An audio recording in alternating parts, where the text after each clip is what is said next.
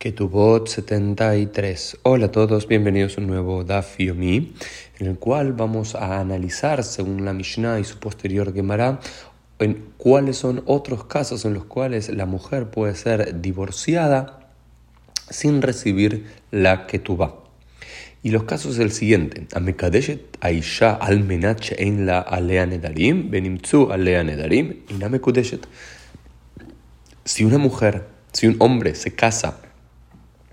con una mujer con la condición de que esa mujer no tenga sobre ella impuestos votos, es decir, una mujer, digamos, yo digo, bueno, me caso contigo, pero quiero asegurarme que no tengas ningún voto de, por ejemplo, decir, eh, yo me prohíbo a mí misma comer carne o tener relaciones sexuales o eh, depilarme las axilas o ponerme colgantes, es decir, cualquier prohibición que tenga la mujer, eh, digamos, de la misma forma perdón la referencia, cuando uno compra una casa quiere asegurarse que esa casa no tenga deudas, o cuando uno compra una empresa o demás, cuando uno, en términos eh, talmúdicos, sé que no es muy políticamente correcto decirlo en nuestros días, pero cuando en términos talmúdicos uno adquiría le es adquirir, también santificar a través del adquirir a una mujer, quería asegurarse que no tenga eh, promesas que después le complicarían la vida conyugal o que no lo haría tan feliz o que le complicaría la vida. Si en cambio si se casa con la condición de que esa mujer no tenga promesas eh,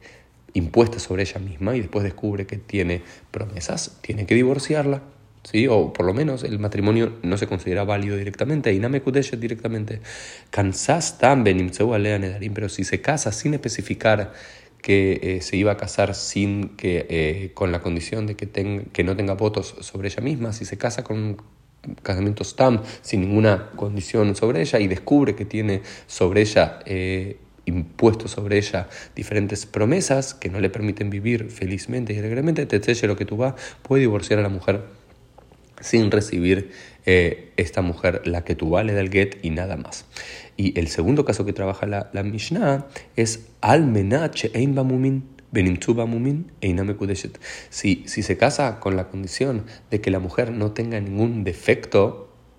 físico, digamos, eh, y después eh, son descubiertos estos defectos físicos después del matrimonio, el matrimonio se considera inválido. Y no es que tiene que darle directamente un get, ni siquiera la que tú vas, por supuesto, porque se considera el matrimonio inválido como un mekaftaud, como una mala compra. Sin embargo, si se casa stam sin ninguna, ninguna condición y después descubre estos mumim, estos defectos, luego de, de casarse, eh, puede divorciarla dándole el get, pero eh, no le tiene que pagar la va. Después la quemará va a analizar exactamente cuáles son los defectos que el hombre puede decirle frente al Beitín que descubrió y que tiene que divorciarla, pero en términos generales la Mishnah nos dice Kola poslim poslim banashim, todos aquellos defectos físicos que eh, califican a los sacerdotes para eh, trabajar en el templo de, Jerusalén, también descalifican a las mujeres. Esto fue el Dafim del día, nos vemos mediante en el día de mañana.